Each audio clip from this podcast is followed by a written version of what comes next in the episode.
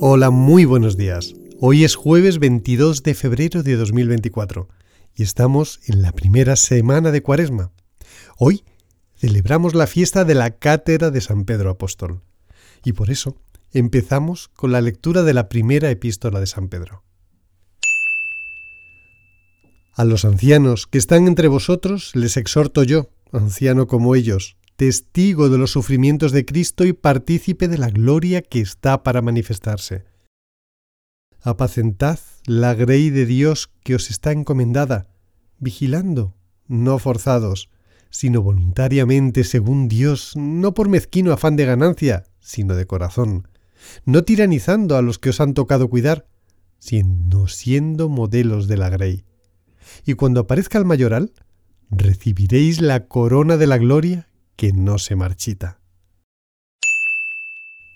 Lectura del Salmo 23. Salmo de David. Ya ves, mi pastor, nada me falta. Por prados de fresca hierba me apacienta, hacia las aguas de reposo me conduce y conforta mi alma. Me guía por senderos de justicia, en gracia de su nombre. Aunque pase por valle tenebroso, ningún mal temeré, porque tú vas conmigo, tu vara y tu callado me sosiegan.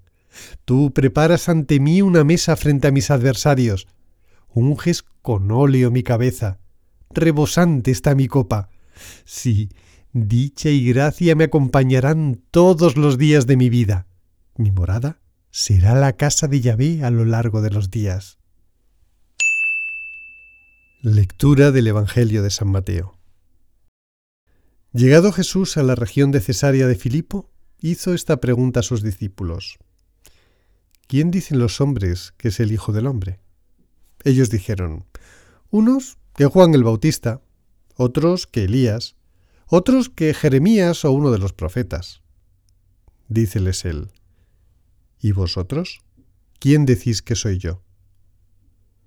Simón Pedro contestó, Tú eres el Cristo, el Hijo de Dios vivo. Replicando Jesús le dijo, Bienaventurado eres Simón, hijo de Jonás, porque no te ha revelado esto la carne ni la sangre, sino mi Padre que está en los cielos. Y yo, a mi vez, te digo que tú eres Pedro, y sobre esta piedra edificaré mi iglesia, y las puertas del Hade no prevalecerán contra ella. A ti te daré las llaves del reino de los cielos, y lo que ates en la tierra quedará atado en los cielos, y lo que desates en la tierra quedará desatado en los cielos.